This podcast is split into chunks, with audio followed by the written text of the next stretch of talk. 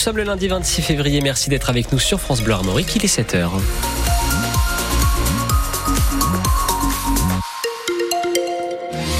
Et sur la route à 7h, vigilance sur la nationale 12 avec cet arbre sur la route. Ça se passe euh, vers Saint-Brieuc. Vous venez de passer l'emballe. Il y a cet arbre sur la chaussée, donc soyez vigilants. Du côté du ciel, encore une journée bien compliquée. De la pluie, du vent, du gris. On fera un point complet avec Sébastien Decaux à Météo Bretagne. Ce sera juste après les infos. Une agression particulièrement violente s'est déroulée ce week-end en Ille-et-Vilaine, Justine. C'était dans la nuit de samedi à dimanche à Saint-Urial, à l'ouest de Rennes. Un homme a été frappé à mort à coups de batte de baseball. Julien Provoyeur.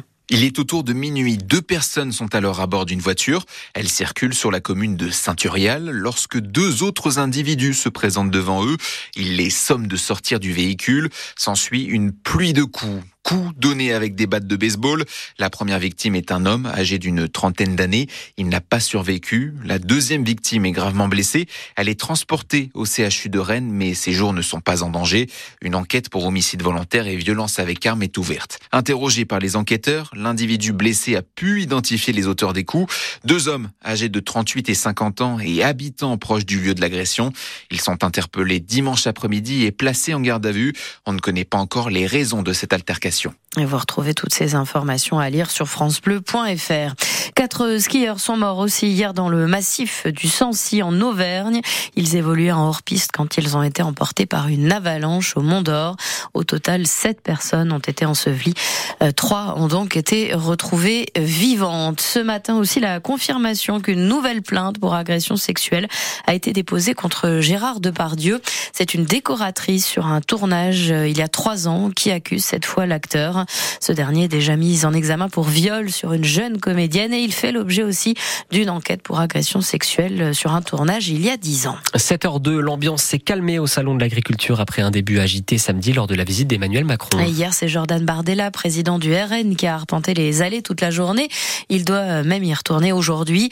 Hier soir aussi, Gabriel Attal a fait une visite surprise sur ce salon lors d'un cocktail. Le Premier ministre a redit son attachement à l'événement qui n'est pas un cirque médiatique ni un cirque politique ou militant, selon lui. Euh, Gabriel Attal venait aussi défendre les annonces du chef de l'État, notamment l'instauration de prix planchers afin de mieux rémunérer les agriculteurs français.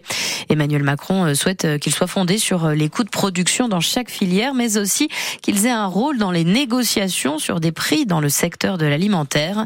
Sauf qu'après cette annonce du chef de l'État, les réactions varient. Jeanne Mézia et certains se montrent un peu sceptiques. C'est le cas notamment du président du syndicat majoritaire, la FNSEA. Arnaud Rousseau demande quelques éclairages, peu convaincu par l'annonce du président. Il parle de soviétisation de l'économie avec une conférence annuelle ou trimestrielle qui fixerait les prix. Pas du tout d'accord, la Confédération paysanne salue, elle, cette mesure. Il faut qu'on m'explique comment on peut être contre ça, déclare la porte-parole Laurence Marandola, bien qu'elle se dise ultra vigilante sur la manière de mettre en place ces prix planchers. Et même Bruno Dufayet ancien responsable de la FNSEA de la filière bovine, affirme que cette demande est récurrente chez les agriculteurs. Il parle même d'un revenu vital pour les éleveurs. Aujourd'hui, il existe déjà des indicateurs de coûts de production censés protéger les revenus des agriculteurs, mais pas suffisamment pris en compte dans certaines filières, comme celle de la viande de bœuf ou du lait, selon les éleveurs. Et le salon de l'agriculture se poursuit toute la semaine, porte de Versailles à Paris. L'émission Ma France de Wendy Bouchard s'y déroule en direct aujourd'hui entre midi et 13h.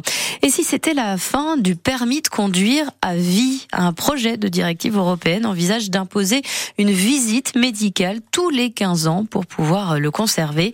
Porté par l'eurodéputée écologiste française Karima Deli, cette proposition est examinée demain puis mise au vote mercredi au Parlement européen. En Europe, plusieurs pays ont déjà mis en place des mesures de contrôle de l'aptitude à conduire. Le Stade Rennais peut nourrir quelques regrets après son match hier à Paris. Les Rouges et Noirs euh, ont mené 1-0 au Parc des Princes pendant presque toute la rencontre grâce à un magnifique but de l'extérieur du pied d'Amine Gouiri. Malheureusement, le PSG a réussi à égaliser à la toute fin du match grâce à un penalty très litigieux obtenu dans le temps additionnel. Euh, l'arbitre euh, n'avait pas sifflé dans un premier temps ce penalty avant de revenir sur sa décision après consultation du VAR et malgré une faute très peu évidente sur les ralentis. Une décision que le coach rennais Julien Stéphan regrettait après la rencontre, estimant que ses joueurs méritaient mieux. C'est dommage parce que vraiment, ce que les joueurs ont fait, ce que les joueurs ont réalisé, euh, la discipline collective tout au long du match aurait mérité vraiment euh, une victoire. La décision, on a décidé autrement, mais je veux vraiment féliciter les joueurs, leur dire à quel point ils peuvent être euh, fiers et de leur performance et de leur semaine en deux jours et demi, battre le Milan à domicile en Coupe d'Europe, aller faire un nul à Paris comme ça, dans ces conditions. Chapeau.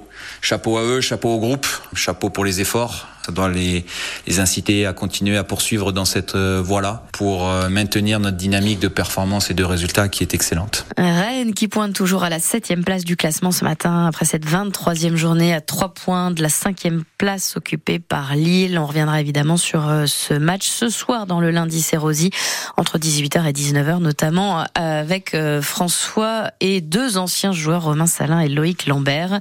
Hier aussi Monaco a battu Lens 3-2, victoire de Reims 2-1 contre contre euh, contre Monaco. Non, pardon, je ne sais plus contre qui, mais Toulouse s'est imposé 3-1 contre Lille. Euh, Marseille a écrasé Montpellier 4 euh, à 1 et Nice et Clermont ont fait match nul 0 partout. Et Reims, je vais y arriver, s'est imposé hier contre Le Havre. Ça va mieux en le disant. En rugby, les Bleus ont bien failli perdre hier hein, contre l'Italie lors de la troisième journée du tournoi Destination. Ils s'en sortent finalement avec un nul 13 partout. Prochain match du 15 de France, ce sera le 10 mars à Cardiff, donc contre le Pays de Galles. Et puis lui pourrait se faire un très très beau cadeau d'anniversaire. Alors qu'il fête ses 50 ans aujourd'hui, Charles Caudrelier devrait remporter dans les prochaines heures l'Arkea Ultimate Challenge, le tour du monde à la voile en solitaire sur son maxi Edmond Rothschild. Il est attendu ce soir ou demain à Brest, où on l'attend d'ailleurs le pied ferme qu'est Malbert, Simon Chenot. Des fans qui n'ont que des éloges. À part vous dire que c'est extraordinaire, je. À dire sur la performance de Charles Caudrelier. Je vois pas comment on peut qualifier ça. Ça, c'est un tour du monde en solitaire. Je dis, il, il a bien travaillé, c'est un beau projet, c'est magnifique. Avec des conditions météorologiques. Contre la mer, on peut rien faire. Pas toujours favorables. J'ai pas l'impression que ça a été un long fleuve tranquille, non. non, non. La mer a été mauvaise. Euh, la descente de l'Atlantique jusqu'au cap de Bonne Espérance ça a été, mais après, euh, d'après lui, ça a encore bien passé, mais après, euh, le Cap Horn, c'était une prise de tête parce qu'il a été obligé de ralentir aussi. Un navigateur qui a su prendre les bonnes décisions. Météorologiquement parlant. Et maîtriser un navire de 32 mètres de long. Hugo. Qui savait à peu près. Euh, anticiper certaines choses que d'autres ne, connaissaient pas encore trop sur leur, sur leur ultime. Tous attendent le skipper de pied ferme. il a réussi, quoi. Il a gagné. Mais il aura gagné quand il sera ici. La course n'est gagnée qu'une fois qu'on a passé la ligne. La plupart seront d'ailleurs là pour l'accueillir. Le champagne va couler à flot. le champagne qui coulera donc certainement à, flot dans les toutes prochaines heures à Brest pour l'arrivée de Charles Caudrelier, euh, qui aura passé 50 donc ou 51 jours en mer.